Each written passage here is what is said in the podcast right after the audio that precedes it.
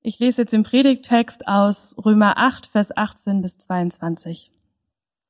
Ich bin überzeugt, das Leid, das wir gegenwärtig erleben, steht in keinem Verhältnis zu der Herrlichkeit, die uns erwartet. Gott wird sie an uns offenbar machen. Die ganze Schöpfung wartet doch sehnsüchtig darauf, dass Gott die Herrlichkeit seiner Kinder offenbart. Denn die Schöpfung ist der Vergänglichkeit unterworfen, allerdings nicht durch eigene Schuld, Vielmehr hat Gott es so bestimmt. Damit ist aber eine Hoffnung verbunden, denn auch die Schöpfung wird befreit werden aus der Sklaverei der Vergänglichkeit. Sie wird ebenfalls zu der Freiheit kommen, die Gottes Kinder in der Herrlichkeit erwartet. Wir wissen ja, die ganze Schöpfung seufzt und stöhnt vor Schmerz wie in Geburtswehen bis heute. Ihr Lieben, wir sind mitten in der Passionszeit.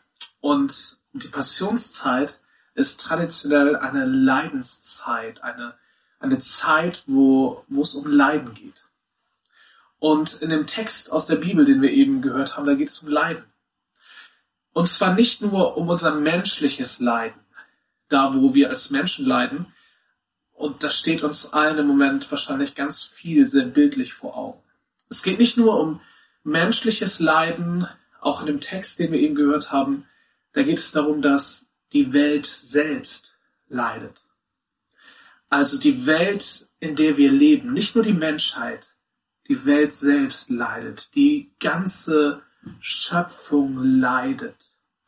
Eben haben wir gehört, dass die Schöpfung selbst wie in Wehen liegt und dass sie seufzt, dass sie stöhnt, dass sie ja wie ächzt unter, unter der Last des Leides, was auf dieser Welt liegt.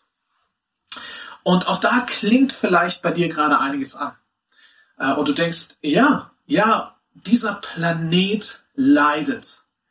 Dieser Planet leidet unter dem menschengemachten Klimawandel. Das ist ein Thema, was, was bei uns gerade sehr, ähm, ja, was uns sehr bewusst ist. Und umso spannender ist es doch eigentlich, dass dieser Gedanke, dass die Welt selbst leidet, schon in der Bibel steht also in Texten, die mindestens 2000 Jahre alt sind. Vor ungefähr 2000 Jahren hat Paulus das geschrieben, dass die Schöpfung, dass die Welt selbst leidet, dass sie in Wehen liegt, dass sie stöhnt, dass sie ächzt. Und der kannte vom menschengemachten Klimawandel noch gar nichts. Das heißt, dieser menschengemachte Klimawandel, der kommt ja wie on top noch dazu. Aber dieses Phänomen, dass die Welt leidet, die ist biblisch gesehen, theologisch gesehen schon viel, viel älter. Diese ganze Welt ist eine gefallene Welt. Sie ist von Gott abgefallen. Sie wird von Gott, der diese Welt wunderbar geschaffen hat, weiterhin erhalten, aber es passiert so viel Böses, so viel Schreckliches, so viel Leid. Leidvolles, Leid erzeugendes in dieser Welt. Und die Welt selbst ist davon nicht ausgenommen. Das, was wir Natur nennen, ist davon nicht ausgenommen, sondern ist Teil dieser gefallenen Welt, dieser Welt, die leidet, die in Wehen liegt.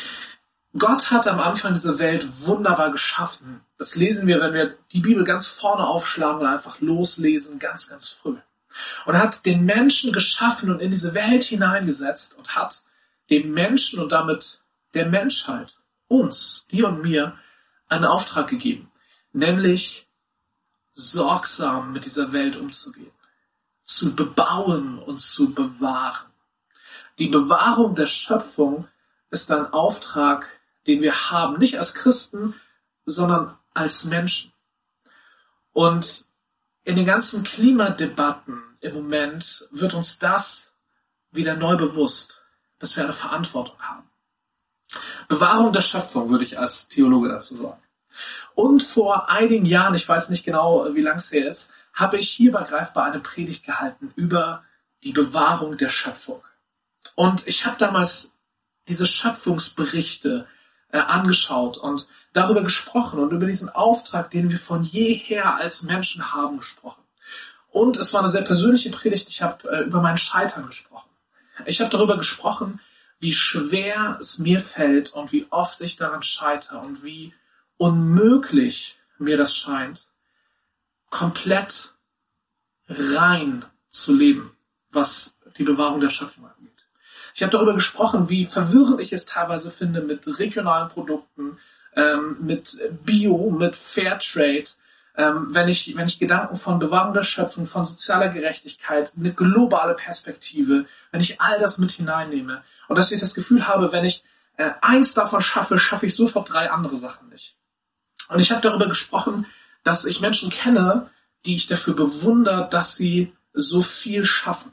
Also mein, mein Bild in dieser Predigt war, ich glaube, wir schaffen nicht die 100 Prozent. Aber es gibt so ein paar Leute, die ich kenne, die gucke ich an und denke, boah, du bist bei 80 Prozent. Und ich habe von einer Person erzählt in dieser Predigt, der ich das gesagt habe, der ich gesagt habe, hey, ich halte dich für so eine 80 Prozenterin. Äh, und sie hat dann, glaube ich, gelacht und äh, gesagt, na, ich glaube, ich bin so bei 20 Prozent. Und äh, damit habe ich in dieser Predigt so ein bisschen gespielt und mich gefragt, wo bin ich eigentlich? Und habe deutlich gemacht, ich glaube, wir schaffen nicht die 100 Prozent. Ich bewundere die, die mit ganz großem Aufwand äh, diese Leiter irgendwie hochsteigen, aber oh, ich schaffe es nicht. Und ich habe gesagt, wie dankbar ich bin für die kleinen Schritte und für die Möglichkeiten, die mir jetzt im eigenen Supermarkt vor der Haustür gegeben werden, äh, um fairer, nachhaltiger, gerechter, regionaler einzukaufen. Das war so bummelig meine Predigt. Und äh, es war in der Predigtreihe und danach hatten wir Predigt-Nachgespräche. Also alle, die in diesem Gottesdienst saßen, waren eingeladen, einfach noch zu bleiben und danach zu diskutieren. Und wir waren eine sehr kleine Runde in diesem Predigt-Nachgespräch. Und ähm, im Prinzip war es ein Dialog äh, zwischen zwei Personen. Und ich war keine davon. Äh, das passiert mir auch nicht so oft, wenn ich in einer Runde bin. Ich war ziemlich schweigsam dabei. Ähm, denn diese beiden Positionen, die vertreten wurden, die waren so extrem gegensätzlich. Und ich würde sagen, es waren die Extrempositionen, die wir im, im christlichen Bereich dazu finden können. Und weil das, weil es so anschaulich ist, diese beiden Positionen als Extreme, äh, erzähle ich euch kurz diese Position. Äh, da war die erste Position. Ähm, da hat mir äh, jemand gesagt, hey Andy, du hast eigentlich falsch gepredigt. Ich stimme dir zu, dass wir die 100% wahrscheinlich nicht schaffen. Aber lass uns doch alles daran setzen, die 99,9% zu schaffen. Und Jesus, Jesus ist für mich das Vorbild in Sachen sozialer Gerechtigkeit, nachhaltiger Lebensstil. Jesus hat doch perfekt gelebt. Und das sollen wir uns zum Vorbild nehmen. Und Andi, du hättest in der Predigt uns da ein bisschen mehr Druck machen müssen, uns mehr ermahnen müssen, strengt euch an. Strengt euch an, die 100 schafft ihr vielleicht nicht, aber, aber nehmt die 99,9 zum Ziel. Das war die eine Position. Und dann gab es die andere Position. Die andere Position sagte, Andy, äh, du hast eigentlich falsch gepredigt. Äh, soweit waren die beiden sich einig, aber auch nicht mehr. Andy, du hast eigentlich falsch gepredigt. Also ja, am Anfang bei der Schöpfung der Welt hat Gott dem Menschen diesen Auftrag zur Bewahrung der Schöpfung gegeben. Aber dann kam der Sündenfall. Und der, der Mensch wurde aus dem Paradies vertrieben. Und von da ab hat der Mensch nicht mehr diesen Auftrag. Diese Welt ist seitdem eine Welt voller Sünde, gefallene Welt, beherrscht vom Teufel. Und Jesus kommt als Retter. Und Jesus ist der Herr dieser Welt. Aber an keiner Stelle werden wir Menschen oder wir Christen nochmal aufgefordert, diese Welt zu bewahren, uns da irgendwie zu engagieren. Alles, wofür wir Christen uns engagieren sollen, ist, dass wir von Jesus erzählen sollen. Dass wir das Evangelium predigen sollen. Denn wir müssen Menschen aus dieser gefallenen Welt, die dem Verderben geweiht ist, herausretten, herausrufen. Das ist unser einziger Auftrag. Du hast falsch gepredigt, Anni. Du hättest uns nicht sagen sollen, ja, es ist ganz gut, sich um Bewahrung der Schöpfung zu engagieren und da ein bisschen mehr zu machen. Du hättest sagen müssen, hört radikal damit auf und erzählt nur noch allen Leuten, die ihr trefft, Jesus ist der Herr. Du musst zu Jesus umkehren. Er kann dich alleine retten. Wow. Also zwei Extrempositionen. Äh, beides Extreme im christlichen Bereich. Bei beiden spielt, habt ihr gemerkt, Jesus eine Rolle. Ähm, und für beide habe ich falsch gepredigt. Und äh, ich saß da und ich war ehrlich gesagt ziemlich überfordert. ähm, mit der Situation, aber jetzt bin ich ein paar Jahre reifer und denke, es ist gut, dass ich damals mich zwischen den Stühlen gefühlt habe. Und in gewisser Hinsicht bin ich bis heute zwischen den Stühlen. In der Hinsicht nämlich, dass ich keine dieser beiden Extrempositionen teile. Und mir begegnen diese Positionen immer wieder. Also diese erste Position, die begegnet mir durchaus in unserer Gesellschaft, wo ich als Botschaft höre, wir müssen diese Welt retten. There is no planet B. Ähm, und ich habe gar nichts gegen diesen Slogan an sich, aber das, was er bei mir auslöst, ist ein, wir müssen das Ruder rumreißen. Wir müssen diese Welt retten. Und damit habe ich ein Problem, aber ich, ich schreibe diese Position erstmal hier auf, diesen, diesen Satz, wir müssen die Welt retten. So. Wir müssen die Welt retten. Damit habe ich ein Problem, weil für mich ganz, ganz grundlegend ist, diese Welt, ja, sie braucht einen Retter, aber dieser Retter hat einen Namen. Und dieser Name ist nicht Menschheit oder Homo sapiens. Dieser Retter bist nicht du und ich, auch nicht wir gemeinsam. Dieser Retter heißt Jesus Christus.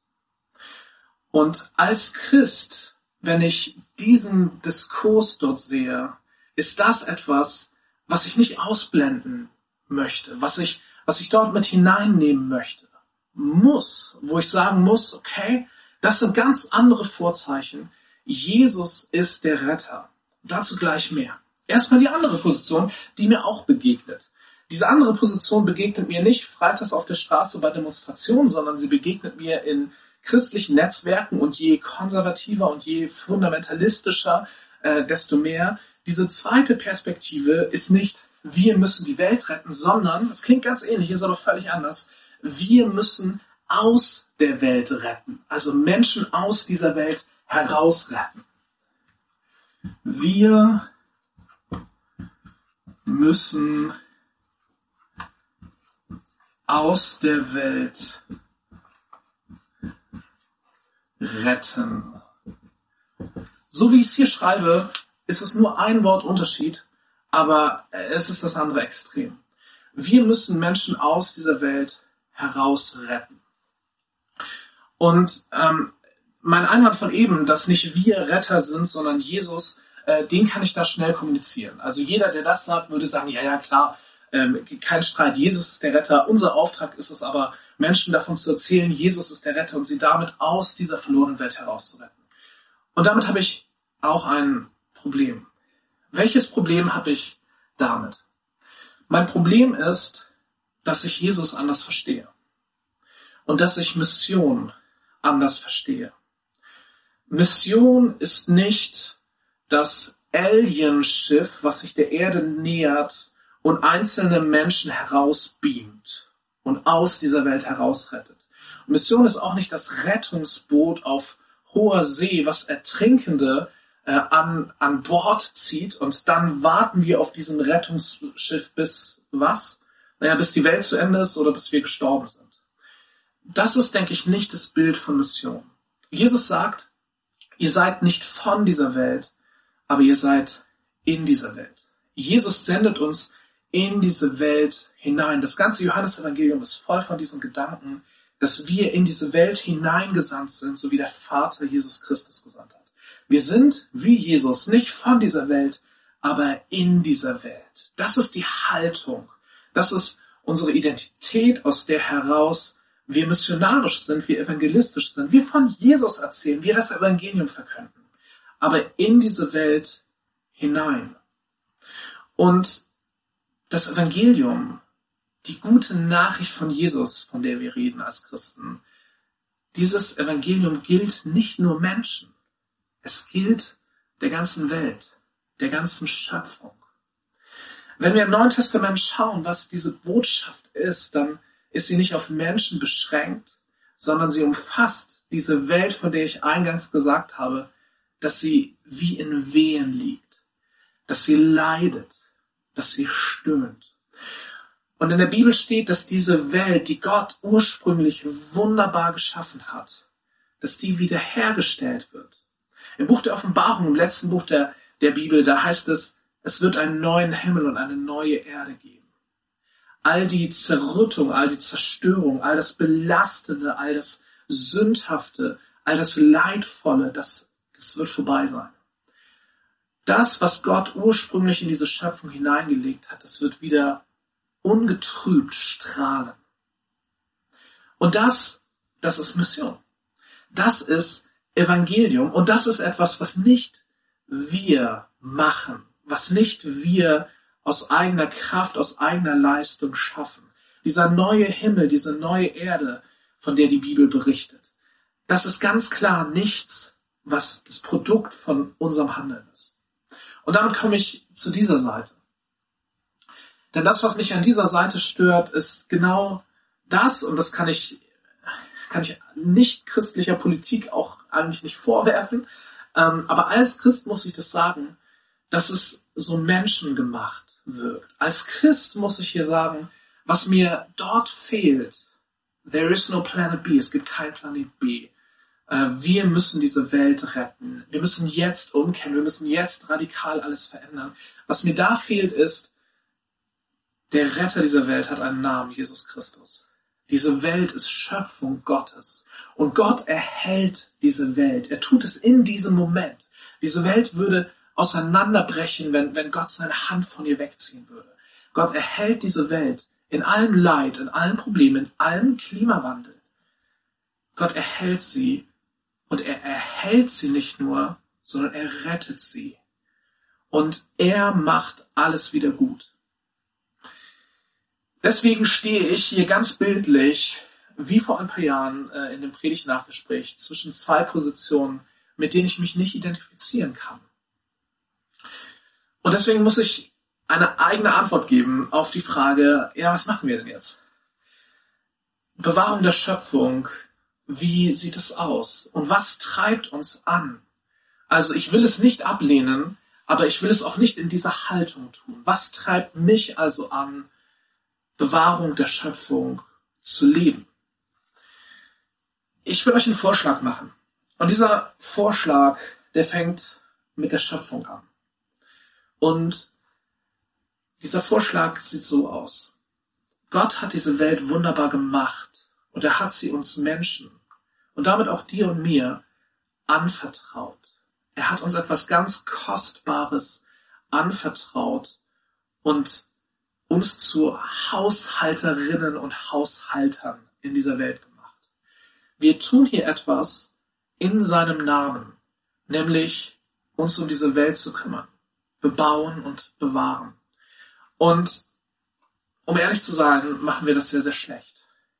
Wir machen es seit Generationen schlecht, wir machen es seit Beginn der Menschheitsgeschichte schlecht. Noch einmal, schon Paulus vor 2000 Jahren sagt, diese Welt liegt, liegt in Wehen.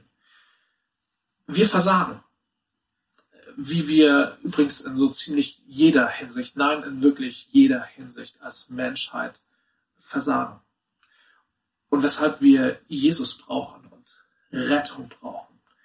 Und weswegen wir Veränderung brauchen, die nicht wir aus uns heraus, aus eigener Kraft schaffen, sondern die nur Gottes Geist schenken kann und bewirken kann. In uns und um uns herum. Wir versagen in der Bewahrung der Schöpfung. Und das ist uns zum Glück in den letzten Jahren mit Blick auf den menschengemachten Klimawandel immer bewusster geworden. Jetzt geht es aber nicht darum, dass wir aus schlechtem Gewissen heraus aktiv werden. Wenn du der Sünde überführt wirst, das wäre so das äh, Christendeutsch. Also wenn du merkst, oh ja, auch ich persönlich, ich habe da versagt, ähm, dann bietet dir Gott an, dass du zu ihm kommst und ihm diese Schuld bekennst. Und im Namen von Jesus wird dir diese Schuld vergeben werden. Also nicht aus schlechtem Gewissen heraus sollen wir aktiv werden, sondern schlicht aus Liebe und Dankbarkeit. Denn es gilt nach wie vor, auch wenn wir eine lange Geschichte von Versagen als Menschheit hinter uns haben, es gilt nach wie vor, dass Gott uns als Haushalterin und Haushalter in diese Welt gesetzt hat. Dass er uns nicht etwas Kostbares anvertraut hat, sondern das Kostbarste, was diese Welt zu bieten hat, nämlich die Welt selbst. Und jetzt ist es ja so, wenn mir etwas Kostbares anvertraut wird und ich mir bewusst mache, wie kostbar das ist, dann gehe ich sorgsam damit um. Also ich äh, spiele zum Beispiel Gitarre und ich habe auch eine Reihe von Freunden, die Gitarre spielen und einige dieser Freunde, die haben echt teure Gitarren. Also wir reden über eine einzelne Gitarre, die teilweise weit über 1000 Euro kostet. Wenn mir jetzt so ein Freund so eine Gitarre leiht, die über 1000 Euro kostet, dann gehe ich damit sorgsam um. Dann passe ich penibel auf, dass die nicht irgendwo rumliegt, dass sie nicht in die Hände meiner Kinder gerät, dass da keine Kratzer reinkommen und ich werde als allerletztes, als aller allerletztes diese Gitarre nehmen und auf den Boden zerschlagen, weil es so kostbar ist. Weil es kostbar ist. Diese Welt ist kostbar. Und wenn ich mir das bewusst mache, habe ich eine andere Haltung und gehe anders damit um. Und dann gibt es diese zweite Facette. Nicht nur die Welt an sich ist kostbar, sondern auch derjenige, der sie uns anvertraut, ist kostbar. Hinter der Schöpfung steht Gott, der Schöpfer. Wenn mir meine Frau etwas schenkt, dann gehe ich sorgsam damit um, weil sie es mir geschenkt hat. Und es kommt gar nicht darauf an, wie wertvoll jetzt das an sie ist. Es reicht, dass es von ihr ist. Oder vielleicht, vielleicht hast du Erbstücke von Menschen, äh, die du liebst und die du vermisst, weil sie nicht mehr unter uns sind. Erbstücke, mit denen du sorgsam umgehst, nicht weil sie einen materiellen Wert haben, sondern weil sie für dich diesen emotionalen Wert haben, weil sie von jemandem kommen, den du liebst. Oder vielleicht hast du Briefe, ähm, Liebesbriefe oder, oder Freundschaftsbriefe von Menschen, die dir wichtig sind, die du aufhebst. Und dieses Stück Papier ist an sich nicht viel wert, aber es ist dir viel wert, weil dir die Person, weil dir die Freundschaft, weil dir die Beziehung so viel wert ist. Und das, das gilt, glaube ich, auch für die Bewahrung der Schöpfung. Wenn ich mir bewusst mache, diese Welt ist Schöpfung Gottes und sie ist unfassbar wertvoll und er, der Schöpfer, ist mir unfassbar wertvoll dann ist das eine Motivation, mich für die Bewahrung der Schöpfung einzusetzen. Mich nicht nur dafür einzusetzen, von Jesus zu erzählen. Und nicht in Aktionismus zu verfallen und die Vorstellung, dass, dass ich irgendwie das Ruder rumreißen muss. Aber mich einzusetzen. Aus Liebe, aus Dankbarkeit, aus einer Gottesbeziehung heraus, aus einer Schöpfungstheologie heraus, mich einzusetzen. Und dieses, dieser Einsatz, der kann sehr, sehr groß sein und der kann sehr, sehr klein sein, der kann sehr verschieden bei uns aussehen. Ähm, und vielleicht gibt es einige von uns, die auch von Gott her dazu berufen sind, einen großen Unterschied zu machen. Vielleicht in die Politik zu gehen ähm, oder sich gesellschaftlich äh, mit, mit großem zeitlichen und auch sonstigem Einsatz diesem Thema zu widmen. Und wenn das bei dir der Fall ist und du hier zu unserer Gemeinde gehörst, dann möchte ich, dass wir dich darin segnen und unterstützen. Ich glaube aber, dass das nicht die Berufung von uns allen ist, sich in dem Maße für dieses Thema einzusetzen. Ich glaube aber, Liebe und Dankbarkeit, dass es ein Thema für uns alle ist. Und vielleicht regt dich diese Predigt an, darüber nachzudenken und zu beten und Gott zu fragen, Gott, wie kann das bei mir noch mehr Ausdruck werden? Willst du mich auf irgendwas hinweisen? Ähm, was, was kann ich tun in meinem Leben, in meinem Alltag, wie ich meine Zeit verbringe, wie ich mein Geld investiere, äh, was ich tue, was ich äh, kaufe, konsumiere. Ähm, was sind Dinge, wo es gut ist, dass, dass ich das mal auf den Prüfstein stelle und da Dinge verändere. Also große Dinge oder kleine Dinge. Äh, Nochmal, ich habe es vor ein paar Jahren gepredigt, ich tue es wieder. Ich bin sehr, sehr dankbar, dass mir äh, das Sortiment in dem Supermarkt meiner Wahl äh, da auf einmal, also aus meiner Sicht, ich bin ja schon ein paar Jahre lang Konsument, äh, auf einmal ähm, mir Möglichkeiten gibt auszuwählen zwischen äh, Bio und nicht Bio, regional und nicht regional, Fairtrade und nicht Fairtrade. Äh, diese Auswahl hatte ich in dem Supermarkt meiner Wahl vor 15 Jahren so noch nicht. Das freut mich und das sind kleine Sachen. Und solange ich nicht hier bin, kann ich diese kleinen Sachen total wertschätzen und feiern. Und ein letztes. Ich ähm, möchte dir nicht nur diese Frage mitgeben, hey, was sind Dinge, die du machen kannst. Ich will dir auch einen ganz konkreten Vorschlag machen. Und zwar ist dieser Vorschlag so konkret, dass ich dir sogar sage, wann es soweit sein wird. Es wird nächsten Samstag soweit sein, und zwar vormittags. Denn unsere Stadt bietet es uns an, Greifswald räumt auf. Das ist das Motto nächsten Samstag. Greifswaldweit geht es darum, aufzuräumen, ähm, Müll zu sammeln, diese Stadt sauber zu machen, auf Vordermann zu bringen. Es gibt ganz viele ähm, Sammelstellen, wo man äh, Mülltüten zum Beispiel bekommt, äh, wo man dann auch, wenn man den, den, Müll wieder abgeben kann, wo es was zu trinken gibt. Äh, erfahrungsgemäß kann man da super mit Leuten in Kontakt kommen. Und äh, wir haben gesagt, hey, lass uns das bewerben, hier bei uns in der Gemeinde. Und äh, deswegen mache ich das jetzt in dieser Predigt. Äh, und ich möchte dich einladen, dich motivieren, einfach nächsten Samstag Vormittag bei Greifswald räumt auf mitzumachen. Und nächsten Sonntag, da geht es nochmal um dasselbe Thema bei uns im Gottesdienst. Da wollen wir ein paar von euren Stimmen hören. Was hast du erlebt bei Greifswald räumt auf? Wie geht's dir damit? Was macht das mit dir? Äh, da bin ich sehr gespannt, da freue ich mich sehr, sehr drauf. Das ist für nächsten Samstagvormittag eine Möglichkeit, wie du Bewahrung der Schöpfung leben kannst. Eine ganz kleine Sache, zeitlich begrenzte Sache, einmalige Sache bis zum nächsten Jahr, wo die Aktion dann wiederkommen wird. Bewahrung der Schöpfung leben. Und zwar aus Liebe und Dankbarkeit, aus Wertschätzung der Schöpfung gegenüber und aus Liebe und Dankbarkeit und Wertschätzung dem Schöpfer gegenüber. Unserem Gott, der einen Retter dieser Welt gesendet hat, der Jesus Christus heißt, der in diese Welt gekommen ist und der diese Welt gerettet hat und verändert und zur Rettung bringen wird, bis eines Tages das, was wir eingangs gehört haben, nicht mehr wahr ist. Bis eines Tages diese Welt nicht mehr in den Wehen liegt, nicht mehr seufzt und stöhnt und ächzt, bis diese Welt eines Tages nicht mehr voller Leid ist. Für Menschen, aber auch Leid in dieser Welt an sich. Bis eines Tages dieses andere Bibelwort aus dem Buch der Offenbarung Kapitel 21 wahr geworden ist. Ein neuer Himmel, eine neue Erde. Gott ist bei den Menschen. Es gibt kein Leid mehr, kein Schmerz mehr. Gott wischt die Tränen ab. Es gibt den Tod nicht mehr. Alles ist gut.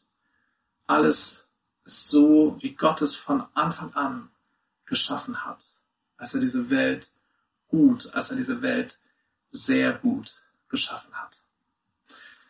Und Gottes Volk stimmt dem, wenn es dem zustimmt, zu, indem es sagt, Amen.